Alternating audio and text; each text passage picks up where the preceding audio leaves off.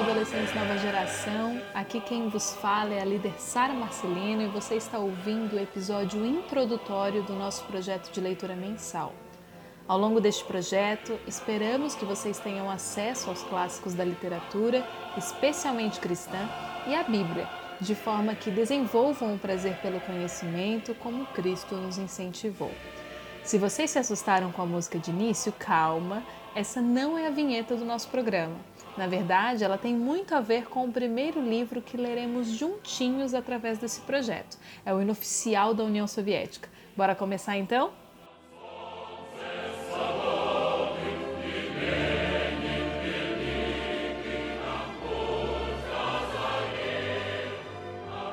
O primeiro livro que vamos ler juntos se chama Ivan, o soldado cristão que enfrentou o terror policial soviético de Myrna Grant e é uma das maiores obras da literatura cristã que conta a história real de um jovem soldado russo que se recusou a negar a sua fé em Cristo durante o regime soviético.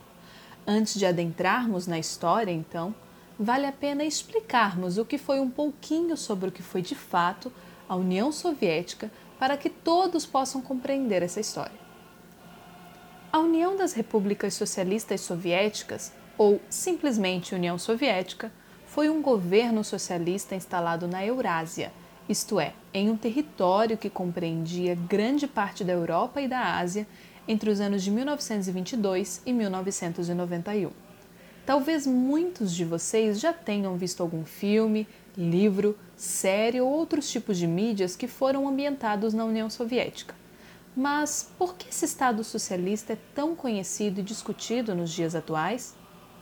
Bem, quando decisões políticas são disseminadas nos meios de comunicação e nas mídias sociais, é bem comum vermos as pessoas ao nosso redor debaterem sobre os formatos de governo, a ideologia política de cada grupo político e assim por diante.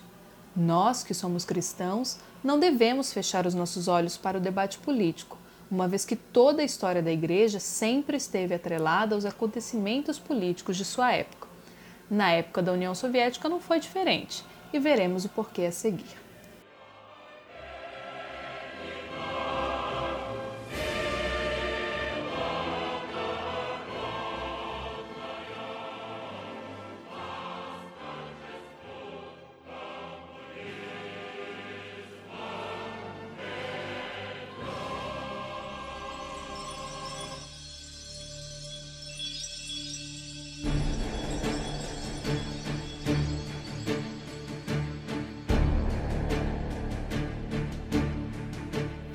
A União Soviética teve seu nascimento a partir da Revolução Russa de 1917, ou seja, 103 anos atrás.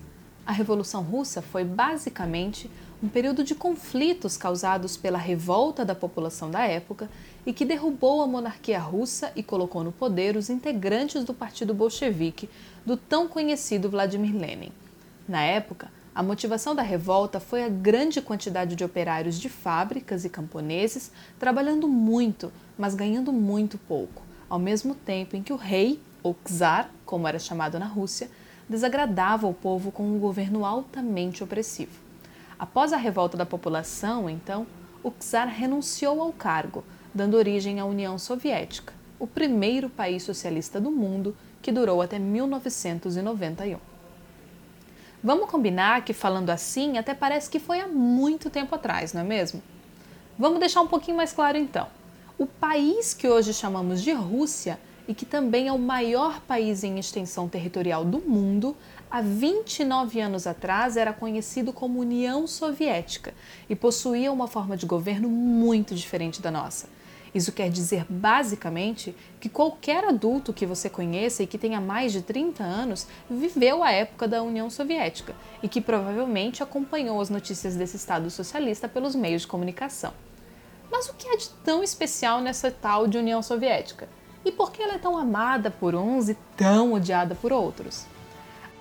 A União Soviética foi a união entre a Rússia, o Cazaquistão, a Letônia, a Estônia, a Moldávia, o Uzbequistão, a Ucrânia, a Bielorrússia, o Tadiquistão, o Turcomenistão, o Quirguistão, a Armênia, o Azerbaijão e a Geórgia. Apenas dois anos após a sua formação, Lenin morreu e a União Soviética passou ao domínio do revolucionário comunista e político soviético Joseph Stalin, que instituiu uma série de medidas governamentais que regeriam esse formato de governo. Vamos conhecer então algumas das principais características do regime soviético.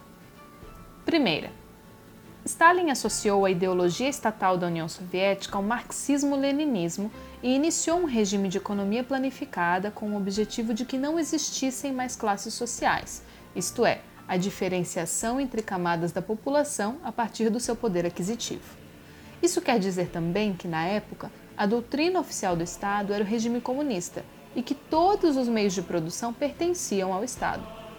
Assim, toda a atividade econômica do país era controlada pelo governo, que distribuía as metas de produção e as matérias-primas para as fábricas. Dessa forma, teoricamente não há desordem na produção, não havendo escassez ou abundância de qualquer produto, e por esse motivo os preços são dificilmente alterados. Ainda assim, o mercado de bens de consumo era bastante complicado. Os preços eram baixos, mas sempre haviam filas ou listas de espera, sem contar que os produtos nem sempre possuíam a melhor qualidade de produção, chegando ao ponto de que televisões pegavam fogo por conta dos defeitos de fabricação. Atualmente, apenas Cuba e Coreia do Norte possuem economias planificadas no mundo, tal como era na União Soviética. Em segundo lugar, vamos falar sobre a maior regra da União Soviética, que era não falar mal do governo. Todos os opositores da época eram mandados aos gulags, campos de concentração na Sibéria, junto com todos os criminosos do Estado. Uma curiosidade sobre isso: imoralidade e vadiagem também eram considerados crimes na União Soviética. Em terceiro lugar, as roupas eram desenhadas e fabricadas pelo Estado. É isso mesmo que você ouviu. Até os anos de 1960, todas as mulheres usavam apenas vestidos bem simples, enquanto os homens só podiam vestir ternos largos e camisetas. Em quarto lugar, a culinária soviética também era composta de receitas muito simples, sem grandes variedades de ingredientes. O estrogonofe de carne, por exemplo, que é muito bem conhecido por nós, era um dos pratos mais populares da União Soviética.